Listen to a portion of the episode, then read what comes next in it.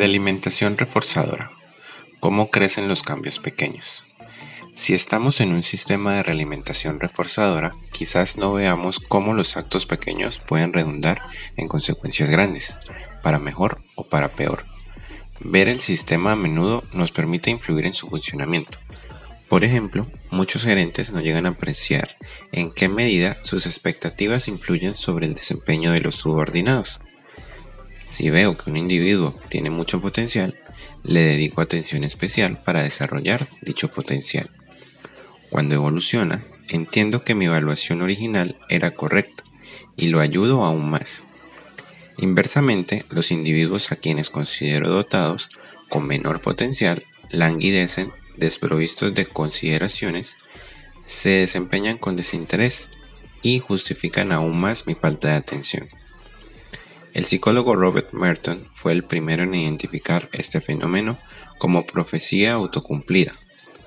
También se le conoce como el efecto Pigmalión, en alusión a la famosa obra de George Bernard Shaw. Shaw había tomado el título de Pigmalión, un personaje de la mitología grecolatina que creía tanto en la belleza de la estatua que había tallado que logró que ésta cobrara vida. El efecto Pigmalión funciona en muchísimas situaciones. Un ejemplo se presenta en las escuelas, donde la opinión de un maestro influye en la conducta del alumno. Juanita es tímida y anda mal en su primer semestre en una escuela nueva. Esto induce al maestro a opinar que la niña no tiene motivación. El semestre siguiente, el maestro le presta aún más atención y Juanita obtiene nuevamente malos resultados, retrayéndose aún más. Con el tiempo, Juanita queda atrapada en una espiral creciente de timidez, mal desempeño, prejuicios de sus maestros, desatención y más timidez. Asimismo, los estudiantes quedan inadvertidamente atrapados en una alta autoimagen cuando reciben atención personal, o en una baja autoimagen donde una espiral creciente refuerza los malos resultados. En los procesos reforzadores, como el efecto Pygmalion, un cambio pequeño se alimenta de sí mismo. Todo movimiento es amplificado, produciendo más movimiento en la misma dirección. Un acto pequeño crece como una bola de nieve, repitiéndose una y otra vez como el interés compuesto. Algunos procesos reforzadores son círculos viciosos, donde las cosas empiezan mal y terminan peor. La crisis de la gasolina es un ejemplo clásico. El rumor de que la gasolina iba a escasear indujo a mucha gente a ir a la gasolinera local para llenar el tanque. Cuando la gente empezó a ver hileras de coches, se convenció de que la crisis era real. Luego sobrevinieron el pánico y el acaparamiento. Todos llenaban el tanque apenas vaciaban la cuarta parte, para no ser sorprendidos por surtidores vacíos. Una corrida bancaria es otro ejemplo así como las estructuras de escalada como la carrera armamentista o las guerras de precios. Pero no hay nada inherentemente malo en los rizos reforzadores. También hay círculos virtuosos, ciclos que se refuerzan en direcciones deseadas. Por ejemplo, el ejercicio físico puede llevar a una espiral reforzadora. Nos sentimos mejor, hacemos más ejercicio, nos sentimos aún mejor, y hacemos aún más ejercicio. La carrera armamentista a la inversa, si se sostiene, constituye otro círculo virtuoso. El crecimiento de cualquier producto nuevo implica espirales reforzadoras. Por ejemplo, muchos productores crecen a partir de la fama propagada de boca en boca. Esto crea una bola de nieve, a medida que los clientes satisfechos hablan con otros que se transforman en clientes satisfechos que luego hablan con otros. La conducta que deriva de un rizo reforzador es crecimiento acelerado o deterioro acelerado. Por ejemplo, la carrera armamentista produce un crecimiento acelerado de la cantidad de armamentos. Los comentarios positivos elevaron rápidamente las ventas de Volkswagen durante los años 50 y de grabadores de video en los años 80. Una corrida bancaria produce una declinación acelerada en los depósitos bancarios. La sabiduría popular habla de los rizos reforzadores en términos tales como efecto bola de nieve o círculo vicioso, y en frases que describen sistemas específicos. Los ricos se vuelven más ricos y los pobres se vuelven más pobres. En los negocios sabemos que el ímpetu es todo para construir confianza en un nuevo producto o dentro de una organización en crecimiento. También sabemos sobre las espirales reforzadoras que funcionan en forma perjudicial. Las ratas abandonan el barco. Sugiere una situación donde la gente pierde confianza, deserta y causa la deserción de otros en una espiral viciosa de confianza desgastada. Los comentarios de boca en boca pueden funcionar a la inversa y como ocurrió con medicamentos contaminados de venta libre, producir un desastre en el mercado. Los rizos reforzadores positivos y negativos se aceleran con tanta rapidez que a menudo toman a la gente por sorpresa. Una cancioncilla infantil francesa ilustra este proceso. Primero hay solo una hoja de lirio en un rincón de la laguna, pero cada día la cantidad de lirio se duplica. Tardan 30 días en llenar el estanque, pero nadie lo nota los primeros 28 días. De pronto, el día 29, el estanque está medio lleno de lirios y los aldeanos se preocupan. Pero a estas alturas no se puede hacer mucho. Al día siguiente sus peores temores se vuelven realidad. Por eso los peligros ambientales son tan inquietantes, especialmente los que siguen patrones reforzadores. Cuando se nota el problema, puede ser demasiado tarde. La extinción de una especie a menudo sigue patrones de deterioro lento con aceleración gradual durante largos periodos, y luego se presenta un rápido ocaso. Lo mismo ocurre con la extinción de una empresa. Pero el crecimiento o el deterioro acelerado rara vez continúan sin freno en la naturaleza, porque los procesos reforzadores rara vez son aislados. Eventualmente se alcanza un límite que puede desacelerar, detener, desviar o incluso invertir en el crecimiento. Aún las hojas de lirio dejan de crecer cuando se llega al límite del perímetro del lago. Estos límites constituyen una forma de realimentación compensadora, la cual, después de los procesos reforzadores, es el segundo elemento básico del pensamiento sistémico. Procesos compensadores, estabilidad y resistencia. Un sistema compensador es un sistema que busca la estabilidad. Si nos agrada la meta del sistema, seremos felices. De lo contrario, todos nuestros esfuerzos para cambiar la situación quedarán frustrados, hasta que podamos cambiar la meta o debilitar su influencia. A la naturaleza le agrada el equilibrio, pero muchas veces los humanos actúan contra el equilibrio y pagan el precio. Por ejemplo, los gerentes que sufren presiones presupuestarias a menudo reducen el personal para bajar los costes, pero eventualmente descubren que el personal restante trabaja más de la cuenta y los costes no se han reducido, porque muchas tareas se han delegado en consultores o porque las horas extra consumen la diferencia. Los costes no descienden porque el sistema tiene su propio orden hay una meta implícita, tácita pero muy real, la cantidad de trabajo que se espera realizar. En un sistema compensador, la autocorrección procura mantener una meta u objeto. Llenar el vaso de agua es un proceso de equilibrio donde la meta es el vaso lleno. Contratar nuevos empleados es un proceso compensador con la meta de tener determinada fuerza laboral o tasa de crecimiento.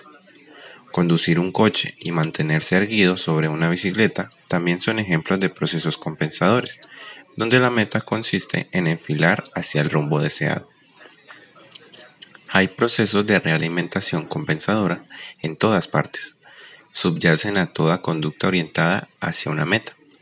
Los organismos complejos como el cuerpo humano contienen miles de procesos de realimentación compensadora que mantienen la temperatura y el equilibrio cura nuestras heridas, ajusta nuestra visión ocular según la cantidad de luz y nos alertan ante las amenazas. Un biólogo diría que todos estos procesos son los mecanismos por los cuales nuestro cuerpo logra la homeostasis, su capacidad para mantener las condiciones de supervivencia en un ambiente cambiante. La realimentación compensadora nos incita a comer cuando necesitamos alimentos y a dormir cuando necesitamos descansos, o a ponernos un jersey cuando tenemos frío. Como en todos los procesos de equilibrio, el elemento crucial se ajusta gradualmente buscando su nivel deseado. Las organizaciones y las sociedades semejan organismos complejos porque también tienen miles de procesos de realimentación compensador. En las empresas, el proceso de producción y pedido de material se ajusta constantemente en respuesta a cambios en los pedidos entrantes. Los precios de corto plazo y de largo plazo se ajustan en respuesta a cambios de la demanda o los precios de los competidores. El pedido de préstamos se ajusta con cambios de los balances de caja o las necesidades financieras. La planificación crea procesos compensadores de largo plazo. Un plan de recursos humanos establece objetivos de crecimiento de largo plazo en la cantidad y en las aptitudes de los empleados, de acuerdo con las necesidades previstas. Los planes de estudio de mercado y los planes de investigación y desarrollo modelan el desarrollo de nuevos productos e inversiones en personal, tecnologías y planta de capitales para elaborar una ventana competitiva.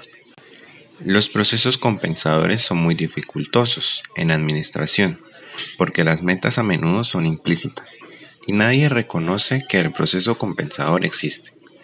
Recuerdo a un buen amigo que intentó infructuosamente reducir el agotamiento entre los profesionales de su empresa en rápida expansión.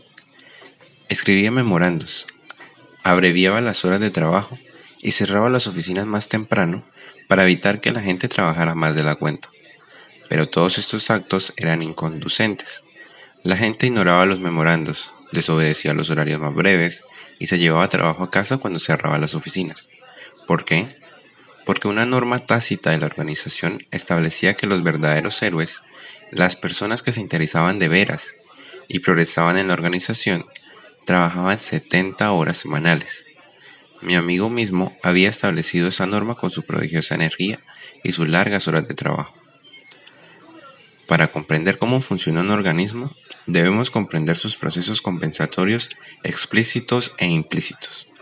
Podemos memorizar largas listas de partes del cuerpo, órganos, huesos, venas y vasos sanguíneos, pero no comprenderemos cómo funciona el cuerpo sin entender cómo el sistema neuromuscular mantiene el equilibrio, o cómo el sistema cardiovascular mantiene la presión sanguínea y los niveles de oxígeno. Por eso fallan muchos intentos de rediseñar los sistemas sociales. La economía controlada por el Estado falla porque corta los múltiples procesos autocorrectivos que operan en un sistema de mercado libre. Por eso fallan muchas fusiones empresariales. Dos hospitales de Boston, ambos con una destacada tradición en la atención a los pacientes, se funcionaron hace varios años. El nuevo hospital, más grande, tenía instalaciones flamantes pero perdió el espíritu de atención al paciente y lealtad de los empleados que caracterizaba a las instituciones originales. En el hospital nuevo, nuevas estructuras y procedimientos administrativos desquiciaron sutiles procesos compensatorios que controlaban la calidad, satisfacían las necesidades de los empleados y mantenían relaciones amistosas con los pacientes. Aunque el concepto es simple, los procesos compensadores pueden generar conductas asombrosas y problemáticas y pasan inadvertidos. En general, los rizos compensadores son más difíciles de ver que los rizos reforzadores, porque a menudo parece que no está pasando nada. No hay un crecimiento drástico en ventas, gastos de marketing, armas nucleares ni hojas de lirios. El proceso compensador mantiene el statu quo, aunque todos los participantes deseen el cambio. La necesidad de correr mucho para mantenerse en el mismo lugar, como dice la reina de corazones, de corazones de Lewis Carroll, es una pista de que puede existir un rizo compensador. Los dirigentes que intentan cambios organizacionales a menudo se sorprenden atrapados en procesos compensadores. Ellos tienen la impresión de que sus esfuerzos se topan con una resistencia repentina de origen misterioso en realidad, como descubrió mi amigo cuando intentó reducir el agotamiento, la resistencia es una reacción del sistema que procura mantener una meta implícita. Mientras esta meta no se reconozca, el, esfuerzo en pos, del, cambio está condenado al fracaso. Mientras el dirigente continúe siendo el modelo, sus hábitos laborales fijarán la norma. O cambia sus hábitos o establece modelos diferentes. Cuando hay resistencia al cambio, sin duda hay uno o más procesos compensadores ocultos la resistencia al cambio no es caprichosa ni misteriosa. Siempre surge de amenazas a normas y criterios tradicionales. A menudo estas normas están insertadas en la trama de relaciones establecidas de poder. La norma está arraigada porque la distribución de autoridad y control está arraigada, en vez de presionar más para superar la resistencia al cambio. Los dirigentes astutos desciernan el origen de esa resistencia y atacan las normas implícitas y las relaciones de poder donde están encastradas las normas. Demoras. La clave es finalmente. Como hemos visto, los sistemas parecen tener una mente propia. Esto es muy evidente en las demoras, las pausas entre nuestros actos y sus consecuencias. Las demoras pueden introducirnos a grandes hierros o tener un efecto positivo si las reconocemos y trabajamos con ellas. Uno de los puntos de apalancamiento más relevantes para mejorar el desempeño de un sistema, dice Ray Stata, directivo de Analog Devices, es la minimización de demoras en el sistema. Stata alude a algo que los fabricantes norteamericanos comprenden cada vez más Tradicionalmente procuraban controlar estrictamente la cantidad de inventario que poseían en los depósitos, mientras sus colegas japoneses se concentraban en reducir las demoras, un esfuerzo mucho más fructífero. El modo como las compañías líderes administran el tiempo, dice George Stark, vicepresidente del Boston Consulting Group, en producción, en desarrollo de nuevos productos, en ventas y distribución, representa ahora la fuente más potente de desventaja competitiva. Las demoras entre los actos y sus consecuencias están por doquier en los sistemas humanos. Invertimos ahora para cosechar un beneficio en el futuro distante. Contratamos a una persona hoy, pero pueden pasar meses hasta que sea plenamente productiva. Comprometemos recursos en un proyecto nuevo sabiendo que si pasaran años antes que resulte provechoso. Pero las demoras a menudo pasan inadvertidas y conducen a la inestabilidad. Por ejemplo, los que toman decisiones en el juego de la cerveza juzgaban erróneamente las demoras que impedían el cumplimiento de los pedidos. Cuando el efecto de una variable sobre otra lleva tiempo, provoca demoras, las cuales constituyen el tercer ladrillo básico del lenguaje sistémico. Casi todos los procesos de realimentación contienen alguna forma de demora, pero a menudo las demoras no se identifican o no se comprenden. Esto puede derivar en excesos, en decisiones que van más lejos de lo necesario para alcanzar un resultado deseado. La demora entre comer y sentirse lleno es fatal para muchos comensales. Aún no nos sentimos llenos cuando deberíamos dejar de comer, así que seguimos hasta hartarnos. La demora entre el comienzo de un nuevo proyecto de construcción y su conclusión deriva en mercados de bienes raíces, donde se construye de más y finalmente se produce un colapso. En el juego de la cerveza, la demora entre la representación y la recepción de pedidos de cerveza habitualmente deriva en un exceso de pedidos. Las demoras no reconocidas también pueden producir a la conducir a la inestabilidad y el colapso, especialmente cuando son prolongadas. Ajustar la temperatura de la ducha, por ejemplo, es mucho más difícil cuando existe una demora de 10 segundos entre los ajustes de temperatura del agua que cuando la demora es de apenas un par de segundos. Subimos la temperatura, pero el agua permanece fría durante 10 segundos.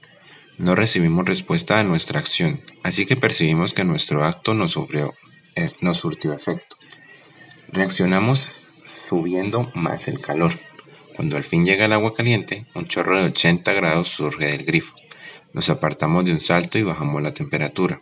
Al cabo de otra demora, de nuevo está gélida. Y así seguimos a través del proceso de compensación. Cada ciclo de ajustes compensa una parte del ciclo anterior.